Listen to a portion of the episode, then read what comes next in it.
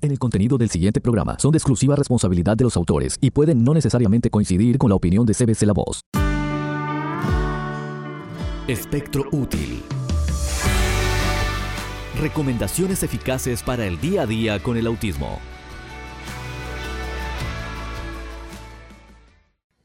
Hola, hola, ¿cómo estamos? Aquí una vez más en Hablemos de Autismo con Silvana Armentano, porque hay esperanza y más conocemos de los temas, más podemos ayudar a nuestros hijos y tomar decisiones importantes para su bienestar y su beneficio. No solamente salud, sino también salud emocional, salud mental y salud educacional. Y en este importante segmento vamos a hablar de cómo puede ser causado por la cándida el estreñimiento en los niños con autismo. Y vemos que a veces los niños se estriñen, pero luego van a diarrea y vemos como un círculo vicioso entre el estreñimiento y la diarrea y pudiera ser la cándida la causante de toda esta situación tan incómoda para nuestros preciosos angelitos. Muy bien, entonces, ahora sí, eh, vamos a hablar de la candidiasis y el estreñimiento, un círculo vicioso. La candidiasis puede causar serios problemas digestivos, incluyendo el estreñimiento. La candidiasis crónica suele tener un origen intestinal. Cuando la candidiasis crónica prolifera en el intestino, puede cambiar su anatomía y fisiología esto quiere decir que puede dejar de ser una levadura y convertirse en un micelio micótico. Se sabe que las cándidas son organismos dimórficos y pueden existir en estas dos formas. En su estado de levadura no es invasiva, mientras que en estado micótico produce rizoides o raíces muy largas altamente invasivas que pueden penetrar en la mucosa intestinal. Candidiasis e estreñimiento.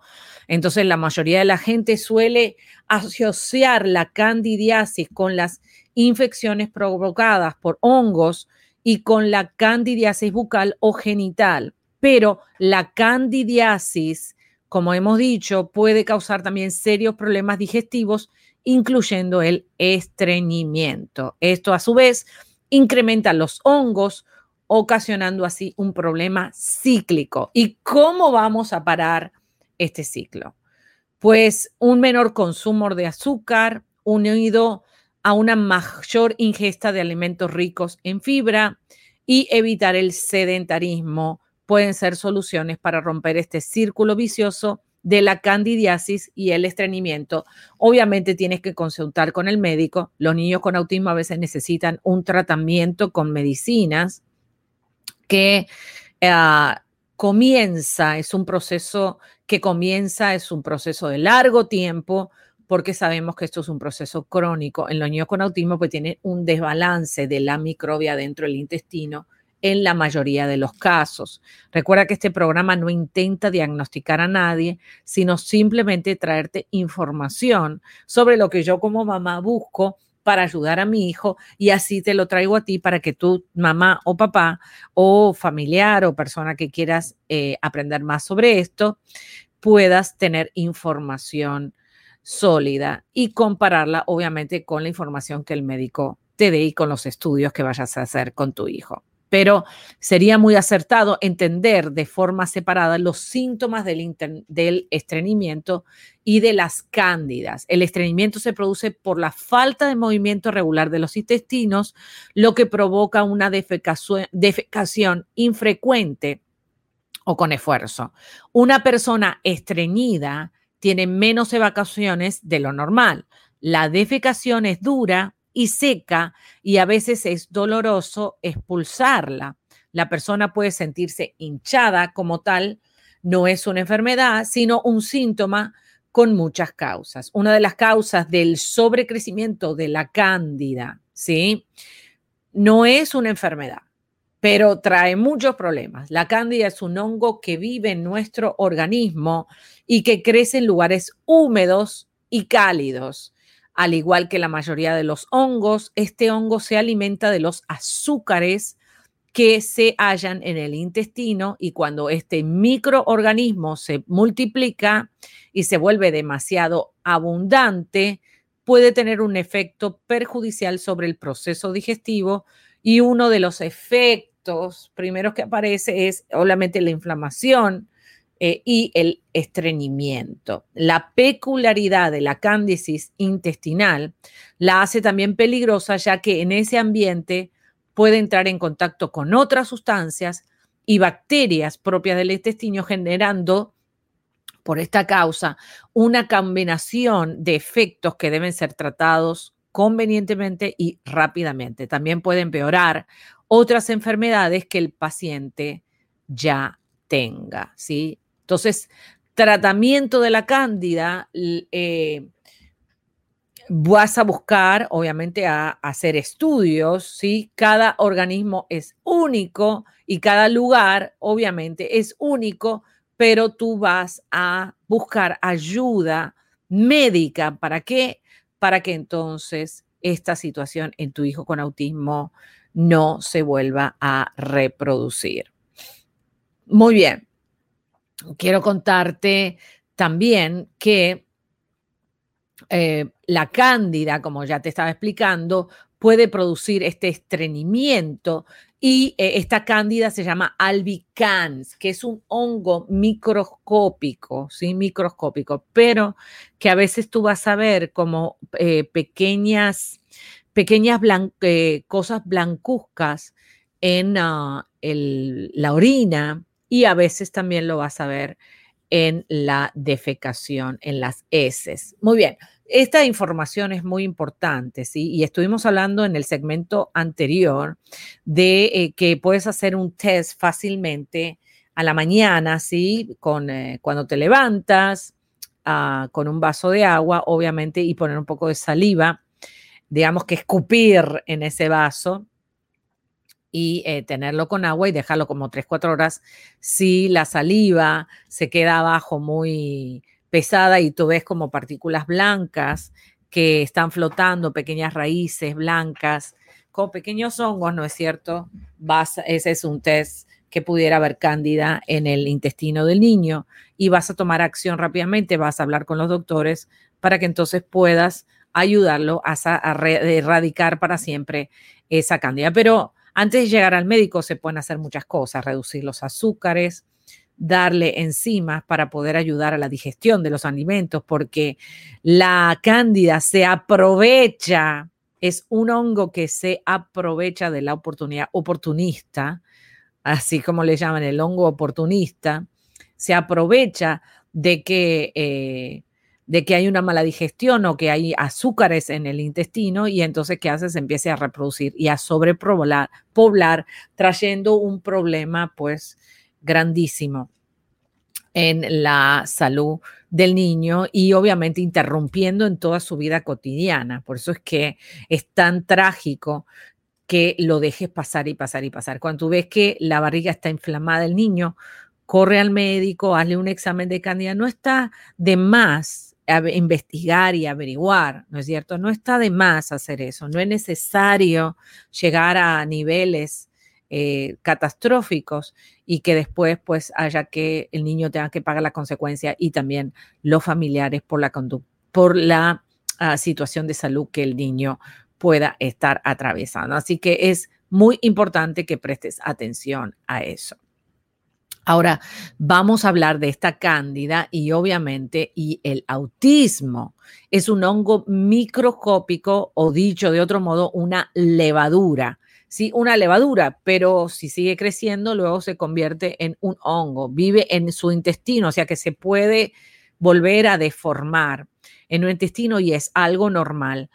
Es algo normal cuando está en la población correcta, pero cuando se sobre, eh, se sobre eh, reproduce, entonces causa problemas malísimos. Cada uno de los de nosotros vive con centenares de especies de, microbios en nuestro intestino. Las irritaciones debido a la cándida albicans se producen en todas las zonas húmedas del cuerpo y en especial en las partes genitales. Cuando se sufre una infección de cándida albicans, decimos que se sufre una micosis o más precisamente candidiasis, la micosis más común. pero ahora, la cándida en el autismo, hay unos estudios que los japoneses hicieron que demuestran que la cándida es capaz de producir toxinas que causan severos daños a largo plazo en el sistema inmune y pueden también atacar el cerebro. En casos extremos, desórdenes severos, totalmente resistentes al tratamiento convencional, pueden ocurrir como resultado de la candidiasis. Estos incluyen la depresión, la esquizofrenia y en algunos casos el autismo. Es altamente probable que una pequeña pero significativa proporción de niños diagnosticados con como autistas sean víctimas de una infección severa de cándida. Si la infección de cándida fuera tratada con éxito, en estos casos, más fácil decirlo que hacerlo, los síntomas de autismo mostrarían una mejora dramática. Estos son unos estudios que los japoneses hicieron. Un niño típico, el niño parece ser un infante normal, razonablemente sano para los primeros 18 a 24 meses, pero comienza el habla, el niño muestra un nivel común de interés en su familia y sus alrededores. Una serie de infecciones del oído ocurre y son tratadas generalmente con antibióticos. Pronto después de esto los cambios siniestros comienzan a ocurrir. El desarrollo del habla se detiene, después regresa al punto de no hablar más, Dentro de algunas semanas o meses el niño pierde interés en sus padres y sus alrededores. Los padres en cuestión llevan al niño a varios especialistas y finalmente obtienen un diagnóstico de qué? De autismo. La historia, ¿te parece familiar? Muchos sabemos que los casos son así. Muchos niños padecen de autismo, han tenido frecuentes infecciones del oído en los niños pequeños y han tenido grandes cantidades de antibióticos. Se cree que estos exageran el problema de la levadura y otros posibles contribuyentes o sobrecrecimiento de cándida son los tratamientos hormonales, inmunodepresorios, quimioterapia, la exposición a herpes, varicelas u otra crónica de virus o la exposición a sustancias químicas que pueden alterar el sistema inmunológico y ahí hay un segmento que hablamos sobre eh, los insecticidas y los pesticidas, como son tan maléficos para, para las personas. Hay una mayor probabilidad de un general factor ambiental que afecta al sistema inmunológico, es decir, la capa de ozono, las toxinas, los productos químicos, que puede ser el fallo que afecta a muchos niños y adultos con autismo. Muy bien, te voy a enseñar ahora los eh, signos de que hay presencia de cándida. Y presta atención porque son unos cuantos. Así que estos síntomas, 1, 2, 3, 4, 5, 6, 7, 8, 9, 10, 11, 12, 13, 14, 15, 16, 17. Los voy a mencionar todos uno atrás del otro. Número uno, ¿sufría tu hijo, tu hijo de rosaduras frecuentes de pañal que se ponía rojito alrededor del pañal? Número dos, sufría de cólicos e irritabilidad. Número tres, presenta ronchas, eczema y otros problemas de la piel.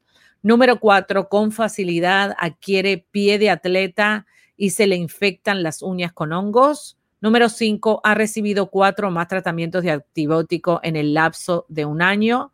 Número seis, ha recibido ocho o más tratamientos de antibióticos de amplio espectro como Seclor, Bactrin, Keflex, amoxicilina, etcétera, en los últimos tres años. Ha tenido problemas de oído recurrentes le han insertado tubitos de ventilación, tiene etiqueta de hiperactivo, tiene problemas de aprendizaje, tiene periodos de atención cortos, es tu hijo persistente, eh, persistentemente irritable, infeliz y difícil de complacer, sufre de problemas digestivos frecuentes como diarrea, constipación, gases, etc. se siente frecuentemente cansado o deprimido, se queja de dolores de cabeza, dolor de estómago o en los músculos, el humo del cigarrillo realmente lo molesta, sientes que tu hijo no está bien y los análisis y estudios no han revelado la causa.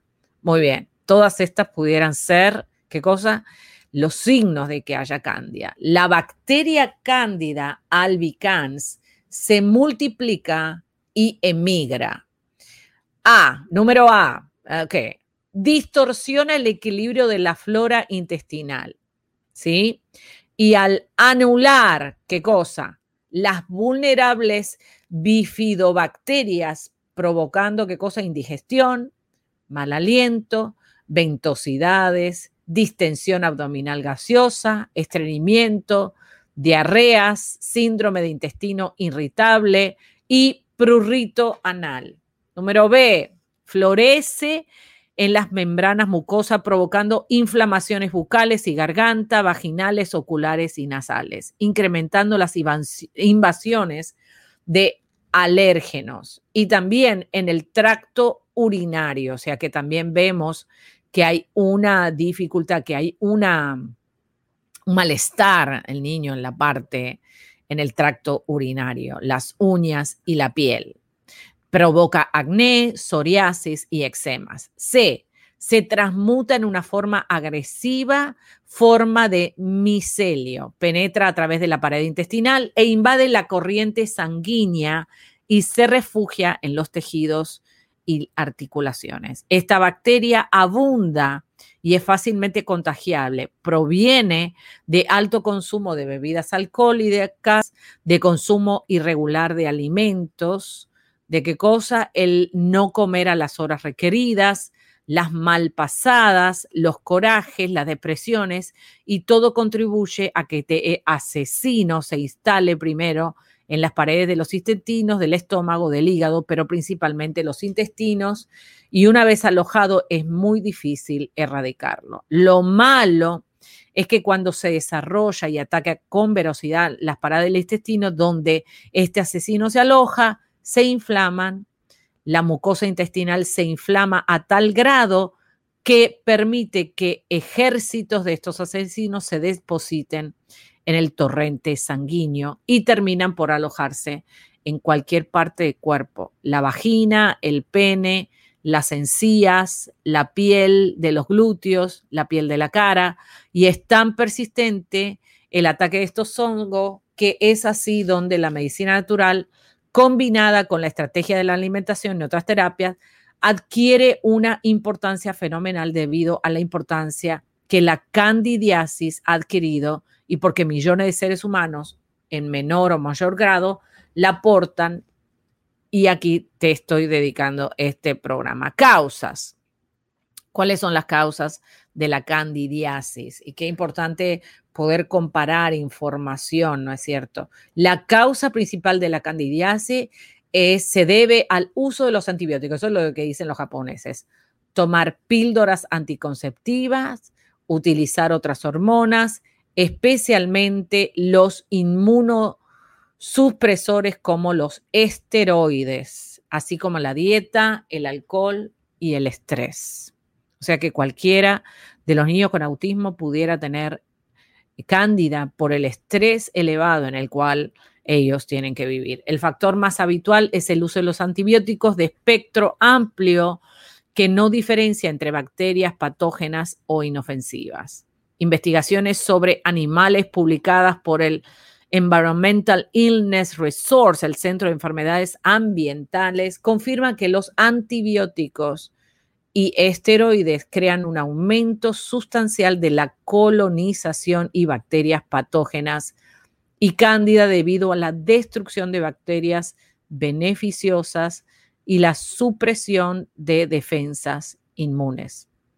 Esto crea una variedad de síntomas como deseo de comida dulces, bebidas alcohólicas o gaseosas, chocolate, etcétera dolores de oído, alergias excesivas, problemas vaginales, depresión, alergias a ciertos alimentos, cansancio extremo, migrañas, irritabilidad, falta de memoria, obesidad o pérdida de peso excesiva, gas, e hinchazón abdominal, diarrea o estreñimiento, síndrome premenstrual, entumecimiento y dolor de articulaciones, mente nublada y muchos otros. Vamos a ver ahora entonces las dietas y sus síntomas. Si usted tiene la necesidad de comer azúcar, pan u otros hidratos de carbono y está experimentando cualquier otro síntoma o simplemente no se siente bien, las opciones pudiera ser que usted está siendo o el niño está siendo afectado por la cándida, que es muy elevado, por lo que tiene que considerar un cambio en su dieta. Básicamente este cambio es comer verduras y proteínas como pescado y carnes biológicas, orgánicas, evitar los hidratos de carbono, azúcares, bebidas alcohólicas, las comidas fermentadas, e incluso la fruta y zumo de fruta, incluso aquellos que contienen fructosa, un azúcar de la fruta natural. Debido deben usarse productos lácteos en cantidades muy pequeñas porque contienen lactosa y azúcar de leche, siendo preferible en, un primer paso no tomar estos productos. Este cambio en la dieta no es tan simple porque puede obviamente parecer porque los deseos por tomar azúcar, hidratos y carbono son sumamente fuertes. Una vez que usted se ha desenganchado del azúcar y de los hidratos de carbono durante unos días, empezará a sentirse de nuevo al mando. Pero los niños con autismo sabemos que son algunos alérgicos al gluten, alérgicos a la caseína, a la leche, que también puedes revisar los otros programas donde está hablando y enseñando sobre esto. Después de unos meses podrá introducir nuevamente las frutas frescas a su dieta.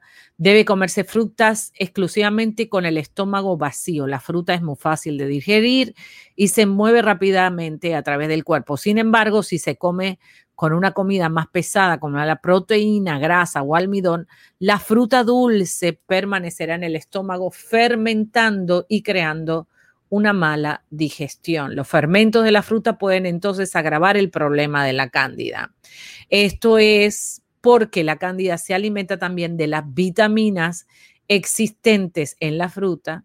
Y si usted también puede añadir arroz integral a su dieta, sería buenísimo. Continúe evitando durante unos meses comidas que contengan levadura como el pan, vino y cerveza, para mantener bajo, bajo control el crecimiento del hongo. A veces eh, un programa de suplementos herbarios y nutritivos es tan importante como el cambio de dieta. Y para eso es importante ir al médico. Y el médico, el nutricionista o el biomédico o el mismo el pediatra o el gastroenterólogo puede ayudar con esta información y con este tratamiento sobre la cándida que puede producir estreñimiento, ya lo vemos porque empieza a alterar todo el sistema digestivo.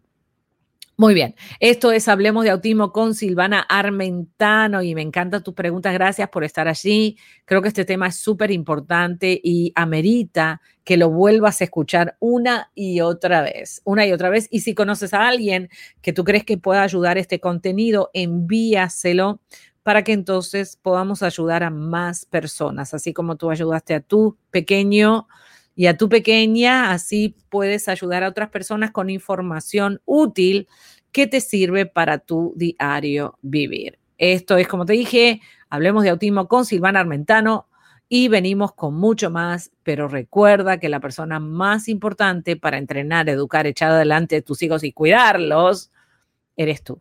No le dejes ese privilegio a nadie más. ¿Ya leíste los blogs de autismo en cbclavoz.com?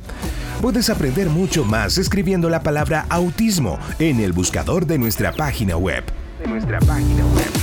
Silvana Armentano pone a tu alcance contenido valioso para ayudarte Hablemos de autismo, porque hay esperanza. Cébese la voz. Tenemos algo en común.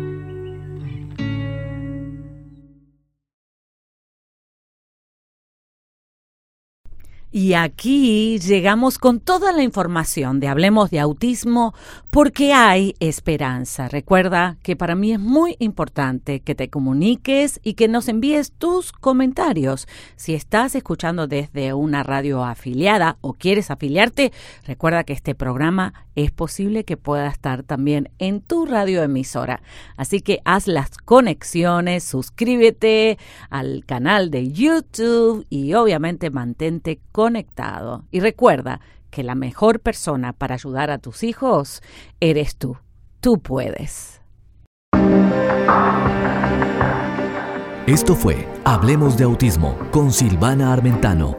Déjanos tu comentario.